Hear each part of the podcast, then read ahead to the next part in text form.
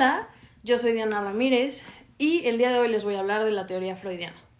La verdad es que podría dar solo definiciones y aburrirlos durante todo el podcast, pero como ya existen muchos así en la plataforma, yo les contaré primero una pequeña historia.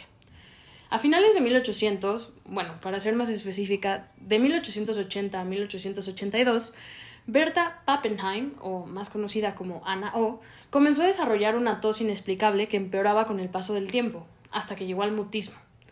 El psicólogo austriaco Breuer decidió comenzar a examinarla, ya que aunque sus síntomas parecían físicos, los doctores encargados de hacer sus estudios no encontraban ninguna causa física demostrable. Después de una larga investigación, Breuer llegó al diagnóstico de histeria. Ahora, se preguntarán, ¿por qué les hablo de Breuer si la teoría se llama teoría freudiana? Bueno, calmados, queridos oyentes, allá voy.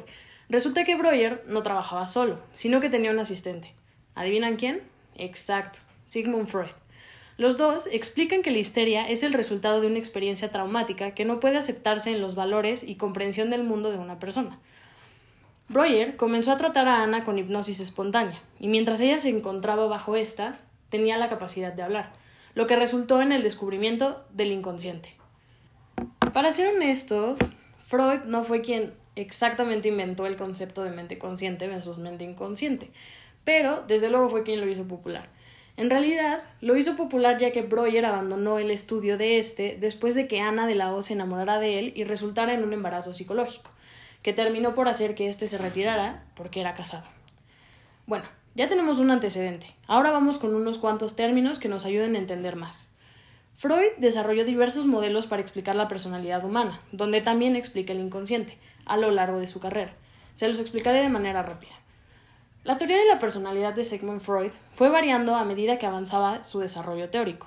Para Freud, la personalidad humana es producto de la lucha entre nuestros impulsos destructivos y la búsqueda del placer. Primero tenemos el modelo topográfico. Fue desarrollado en el año de 1900 y es conocida como primera tópica. Divide la mente en tres regiones, la inconsciente, la preconsciente y la consciente. En cada una encontraremos contenidos y procesos psicológicos diferentes. El inconsciente es el nivel más profundo de la mente. En él se ocultan los pensamientos, impulsos, recuerdos y fantasías, a las que resulta muy difícil acceder desde la conciencia. Es la fuente de nuestras motivaciones y está dirigida por el principio de placer. La mente preconsciente actúa como punto de unión entre las otras dos secciones. Está conformada por huellas de memoria en formato verbal.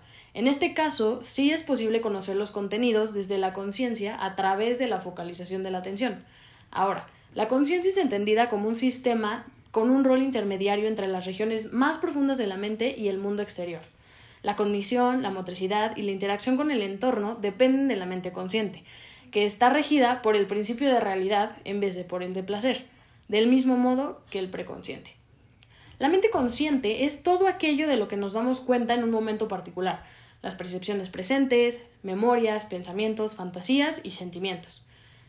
Según la metáfora del iceberg de Freud, que es como más se conoce este modelo, el preconsciente era el paso intermedio entre la mente consciente y el inconsciente. Era de más fácil acceso que el inconsciente y alberga información bastante importante sobre nuestra identidad. Ahora, en segundo lugar, tenemos el modelo dinámico. Este nos habla del conflicto entre dos fuerzas que se producen en la mente, los impulsos, que son las fuerzas instintivas, que buscan la gratificación, y las defensas, que procuran inhibir a las anteriores.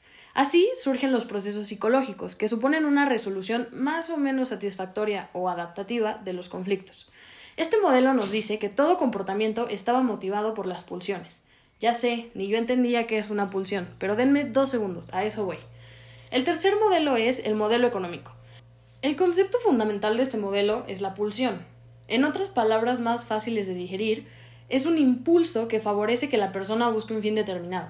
Tiene un origen biológico y su objetivo es la supresión de estados fisiológicos desagradables. Son representaciones neurológicas de las necesidades físicas. Hay tres teorías distintas. La pulsión sexual o de reproducción, que lleva a la supervivencia de la especie, y la de autoconservación, focalizada en la del propio individuo.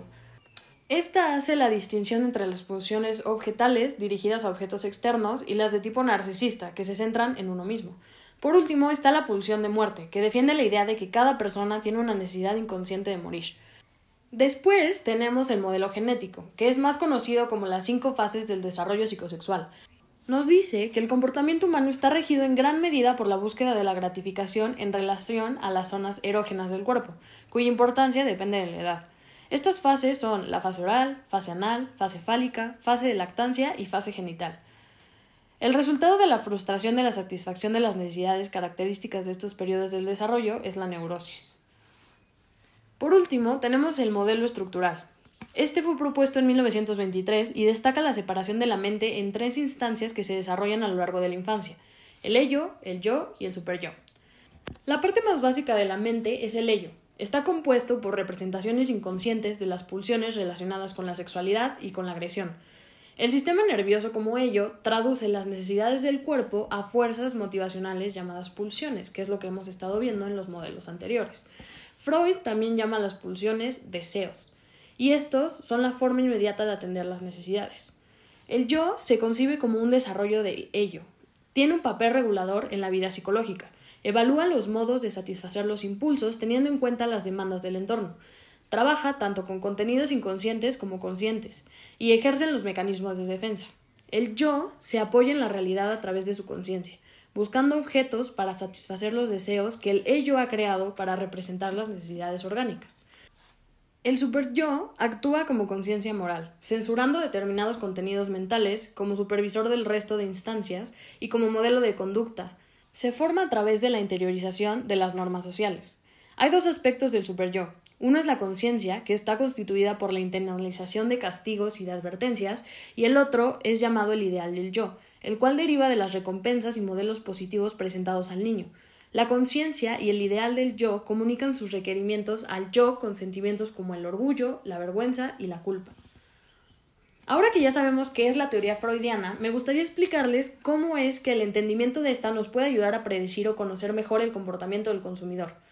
Una vez que ya tenemos nuestro producto, que hemos segmentado el mercado y conocidas las necesidades de compra, debemos averiguar la personalidad de nuestros consumidores para optimizar nuestro producto, facilitando la elección de los futuros clientes respecto de la competencia ya que la personalidad de los consumidores es un factor que debe ser tomado en cuenta en la elaboración del plan de marketing.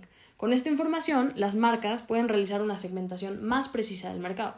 Es decir, para lograr una mejor clasificación, las empresas deben asociar los tipos de personalidades a una gama de productos en vez de a una marca o producto en específico.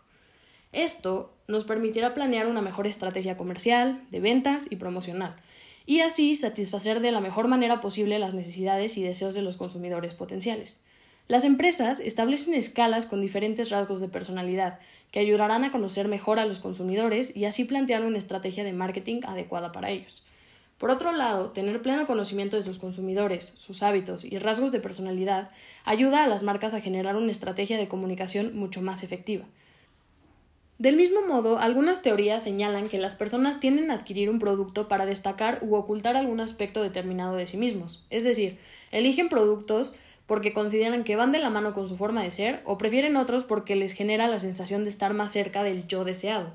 En este sentido, la decisión de compra se fundamenta en un deseo o aspiración. Estos factores se encuentran indiscutiblemente ligados a la personalidad. Así que ya saben, si quieren llegar a su consumidor de la mejor manera posible y tener muchas posibilidades de éxito, apliquen la teoría freudiana. Estudien su personalidad y enfóquense en sus emociones y deseos. Muchísimas gracias por escucharme. Recuerden, como dice Freud, de tus vulnerabilidades saldrán tus fortalezas. Tengan un bonito día. Nos vemos en el próximo capítulo. Recuerden, cada viernes, 12 pm. Auf Wiedersehen. Chao.